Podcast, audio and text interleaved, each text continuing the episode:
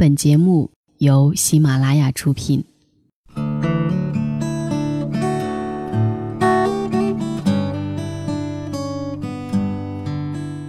当城市变得越来越大，当生活变得越来越浮躁，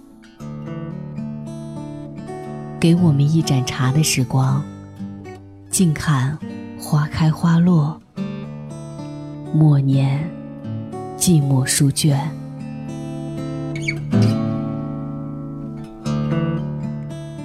晚上十点，倾听故事，感受生活。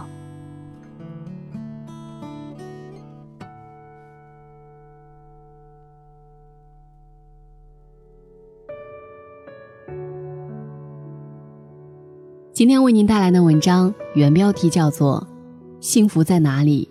作者：白岩松。走在人群中，我习惯看一看周围人的手腕，那里似乎藏着一个属于当代中国人的内心秘密，从不言说，却日益增多。越来越多的人，不分男女，会戴上一个手串，这其中不乏有人仅仅是为了装饰，更多的却带有祈福与安心的意味。这手串停留在装饰与信仰之间，或左或右。这其中，是一种怎样的相信，或怎样的一种抚慰，又或者，来自内心怎样的一种焦虑或者不安？手串有助于平静吗？我们的内心，与这看似仅仅是装饰的东西，有什么样的关系？人群中，又为什么几乎没有人谈论过它？沉默之中埋藏着我们怎样的困惑？这是一个传统的复归，还是一个新的开始？这是因祈福而产生的下意识行为，还是因不安而必然的求助？二零零六年的最后一天，我去三零幺医院看望季羡林先生，到达时是上午，而很早就起床的季老已经在桌前工作了很久。他在做的事情是。修改早已出版的《佛教十五讲》，他说：“对这个问题，我似乎又明白了一些。”话题也就从这儿开始的，没想到一发不可收，并持续到整个聊天的结束。您信佛吗？我问。如果说信，可能还不到，但我承认对佛教有亲近感，可能我们很多中国人都如此。季老答。接下来我好奇的是，快速前行的中国人现在和将来拿什么抚慰内心？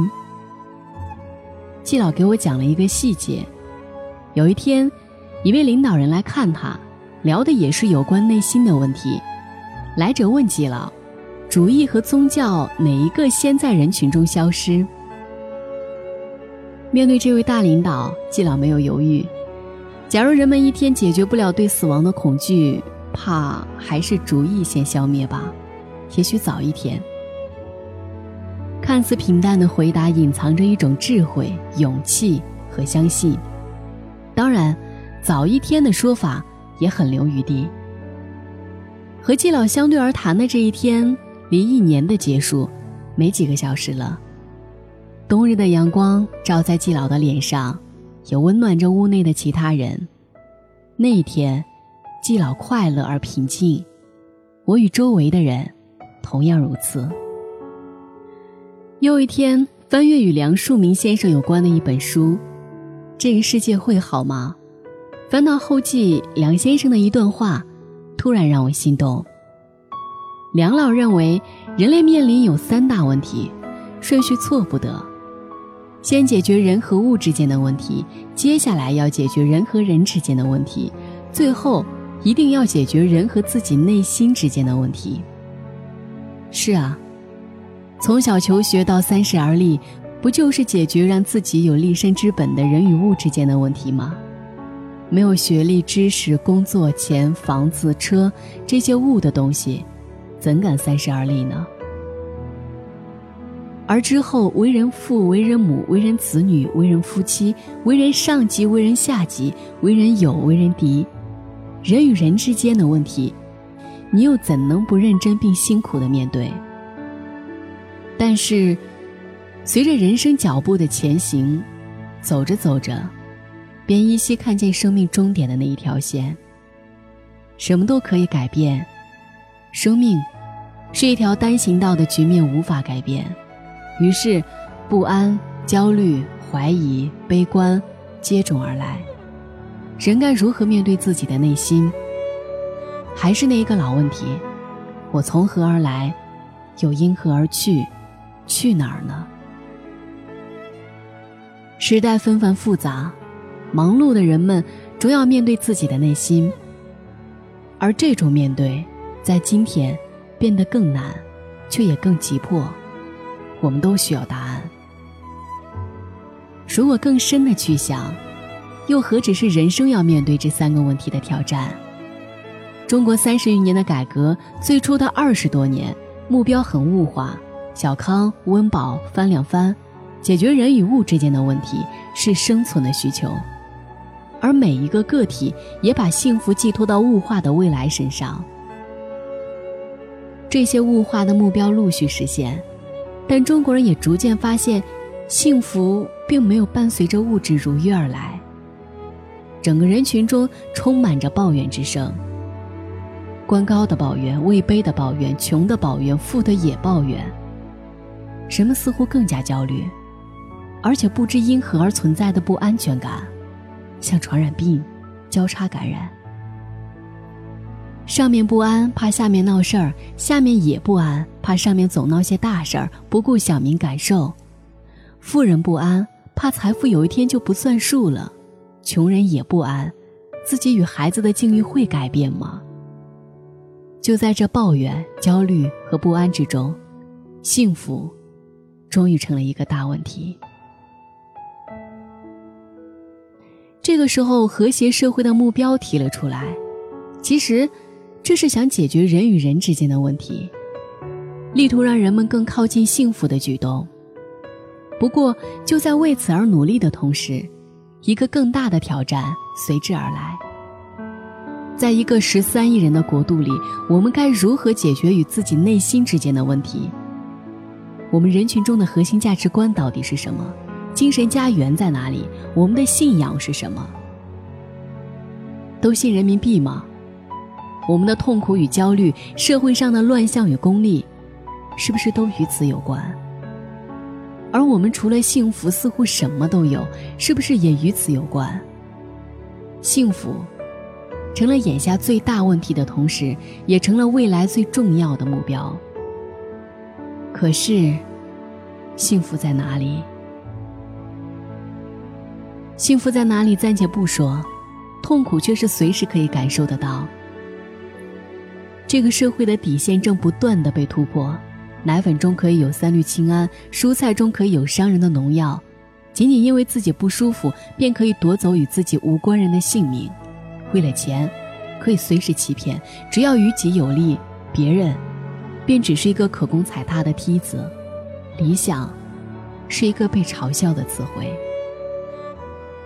这样的情形不是个别的现象，而是随处可见。没有办法，缺乏信仰的人，在一个缺乏信仰的社会里，便无所畏惧，便不会约束自己，就会忘记千百年来先人的古训，就会为了利益让自己成为他人的地狱。有人说我们要守住底线，但早就没了底线。或者说，底线被随意的一次又一次的突破，又谈何守住底线？可守的底线在哪里？一天下午，我和身后的车辆正常的行驶在车道上，突然间，一辆豪华车逆行而来，鸣笛要我们让路，可是正常行驶的我们无路可躲，于是感觉被怠慢的那个车主在车过我们身边的时候，摇下车窗痛骂一番。那一瞬间，我惊呆了。为这辆逆行而来的车和这个充满愤怒的人，车主是一位年轻女子，面容姣好，像是有钱也受过良好教育。然而这一瞬间，愤怒让他的面容有些扭曲。被指责的同时，我竟然没有一丝愤怒，倒是有一种巨大的悲凉从心中升起，因为我和他不得不共同生活在同一个时代，而且有的时候我们自己也可能成为他，我们都无处闪躲。如果是简单的坏，或是极端的好，也就罢了。可惜，这是一个人性最复杂的时代。医生一边拿着红包，一边接连做多台手术，最后累倒在手术台上；教师一边体罚着学生，坚决应试教育；另一边，多年顾不上家、顾不上自己的孩子，一心扑在工作上；官员们，也许有的一边在贪污腐败着，另一边却连周末都没有，正事儿也干得不错。难怪有时候老百姓说：“我不怕你贪，就怕你不干事儿。”其实，说到我们自己，怕也是如此吧。一半海水，一半火焰，一边是坠落，一边在升腾。谁不在挣扎？对，错，如何评价？好，坏，怎样评估？暗，在哪里？有人说，十三亿中国人当中，有一亿多人把各种宗教当做自己的信仰。比如选择佛教、天主教、基督教或伊斯兰教，还有一亿多人说他们信仰共产主义，再然后就没了。也就是说，近十一亿中国人没有任何信仰。这需要我们担心吗？其实千百年来，中国人也并没有直接把宗教当做自己的信仰，在这方面，我们相当多的人是怀着一种临时抱佛脚的态度。有求时，点了香，带着钱去许愿，成了去还愿，仅此而已。但中国人一直又不缺乏信仰，不管有文化没文化，我们的信仰一直藏在杂糅的中国文化里，藏在爷爷奶奶讲给我们的故事里，藏在唐诗和宋词之中，也藏在人们日常的行为礼仪之中。于是，中国人曾经敬畏自然，追求天人合一，尊重教育。懂得适可而止，所以在中国谈到信仰与宗教有关，更与宗教无关。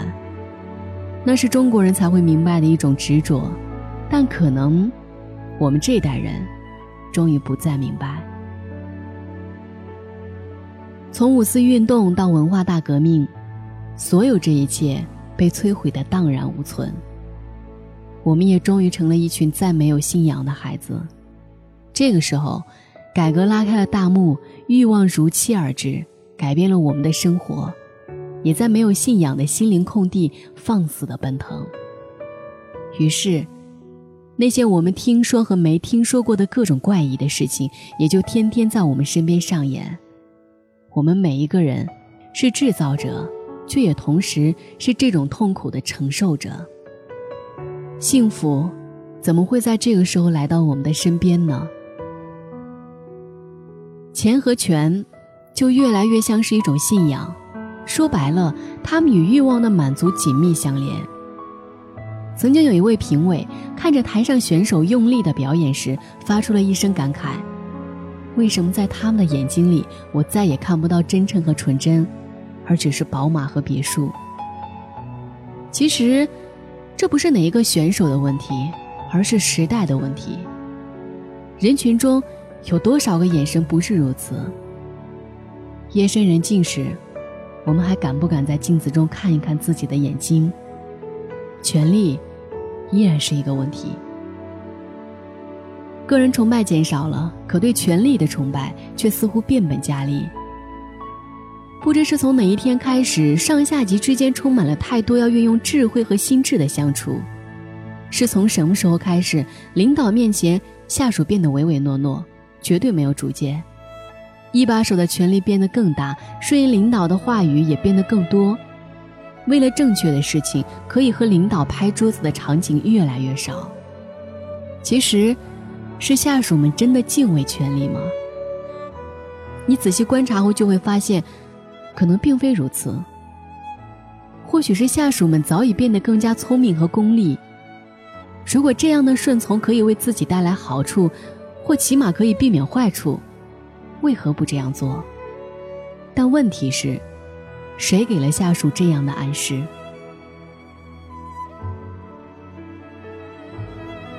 每一代人的青春都不容易，但现今时代的青春却拥有肉眼可见的艰难。时代让正青春的人们必须成功，而成功等同于房子、车子与职场上的游刃有余。可这样的成功说起来容易，实现起来难。像新的三座大山压得青春年华喘不过气来，甚至连爱情都成了难题。青春应当浪漫一些。不那么功利与现实，可现今的年轻人却不敢也不能。房价不断上涨，甚至让人产生错觉：总理说了不算，总经理说了才算。后来总经理们太过分，总理急了，这房价才稍稍停下急匆匆的脚步。房价已不是经济问题，而是社会问题、政治问题。也许短期内房价会表态性的降一些。然而往前看，你会对房价真正下跌抱乐观态度吗？更何况房价动不动就三万四万一平米，它降不降跟普通人有关系吗？所以，热了蜗居。而暗算的另类流行，又暴露着职场当中的生存不易。论资排辈经过短暂退却，重又占据上风。青春，在办公室里只能斗智斗勇，不敢张扬。不大的年龄却老张老李的模样。至于蚁族们，在高涨的房价和越来越难实现的理想面前，或许都在重听老歌：外面的世界很精彩，外面的世界很无奈。当你觉得外面的世界很无奈，或许逃离北上广，回到还算安静的老家，才算出路。浪漫固然可爱。然而，面对女友轻蔑一笑之后的转身离去，浪漫，在如今的青春当中，还能有怎样的说服力？如果一个时代里青春正万分艰难地被压抑着，这时代怎样才可以朝气蓬勃？如果人群中青春中的人们率先抛弃了理想，时代的未来又是什么？改革三十余年。我们进步了太多，这一切都有数据可以证明。而新闻进步了多少，又用怎样的数据证明着？当然，这并不是一个可以用数据证明的东西，但是依然有太多的标准，比如是否有真正优秀的人才还愿意把自己的理想在这里安放，再比如。不管经历日复一日怎样的痛苦，仍然隔一段时间就在社会的进步中。感受到一点小小的成就感。假如并非如此呢？假如真正有理想、有责任的新闻人，永远感受的是痛苦，甚至在领导的眼里，反而是麻烦的制造者，并且这样的人时常因理想和责任而招致自己与别人的不安全，那么理想与责任可以坚持多久呢？而如果理想主义者都在生活巨大的压力和诱惑之下，变成现实主义者。如果现实主义者都变成功利主义者，而功利主义者又变成投机分子，希望会否变成绝望？理想是否成为空想？当然，这仅仅是一种假设。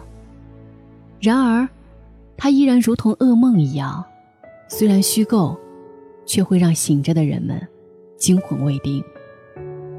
新闻事业的前行，同样需要信仰。社会有社会的问题，我们又都有自己的问题。在两千年即将到来的时候，上海一家报纸约我写了一篇新千年寄语。当时我选择了两个关键词，一个是反思，一个是平静。反思不难理解。由于生存都堪忧，荒唐岁月一结束，过去一路上的伤口只是草草的遮盖了一下，来不及更负责任的处理，我们就匆匆上路，这没什么可指责的，这是生存遭遇危机时近乎唯一的选择。然而三十多年走过，生存已经不再是最大的问题，或许有一天，我们该停下脚步，把伤口上的浮尘擦去，涂上酒精或消炎的东西，会痛，会很刺激。然而，只有这样，伤口才可以真正愈合，之后，才可以真正轻装上阵。这是对历史和未来负责的一种态度。而之所以另一个关键词是平静，原因也并不复杂。因为安抚我们的内心将是未来最大的问题。上世纪的战乱时代，偌大的中国放不下一张安静的书桌，而今日，偌大的中国再难找到平静的心灵。不平静，就不会幸福。也因此，当下的时代，平静，才是真正的奢侈品。想要平静与幸福，我们内心的问题。终究无法回避。古人很聪明，把很多的提醒早变成了文字，放在那儿等你，甚至怕你不看，就更简单的把提醒放在汉字本身。拆开“盲”这个字，盲人的“盲”，就是目和亡，是眼睛死了，所以看不见。这样一想，拆开“忙碌”的“忙”这个字，莫非是心死了？可是眼下的中国人都忙，为名，为利，所以，我也不太敢说忙，因为心一旦死了，奔波又有何意义？然而大家还是都忙，却不知为何显得格外着急，于是都在抢，在街上红绿灯前，时常见到红灯时太多的人抢着穿过去，可到了对面又停下来等同伴。原来他也没什么急事儿，就是一定要抢，这已成为我们太多人的一种习惯。在这样的氛围中，中国人似乎已失去了耐心。别说让生活慢下来，能完整看完一本书的人还剩多少？过去人们有空写信、写日记，后来变成短信、博客，到现在已是微博。一百四十个字内要完成表达，沟通与交流都变得一短再短，甚至一百四十个字都嫌长。很多人只看标题，就有了标题党。那么下一步呢？对此，一位老人说得好：“人生的终点都一样，谁都躲不开，慢都觉得快，可中国人怎么显得那么着急的往终点跑？”在墨西哥。有一个离我们很远却又很近的寓言。一群人急匆匆的赶路，突然，一个人停了下来，旁边的人很奇怪，为什么不走了？停下的人一笑，走得太快，灵魂落在了后面，我要等等他。是啊，我们都走得太快，然而，谁又打算停下来等一等呢？如果走得太远。会不会忘记当初为何而出发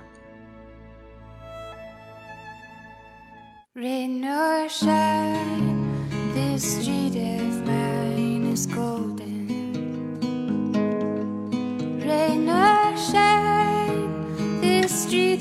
Mine is golden.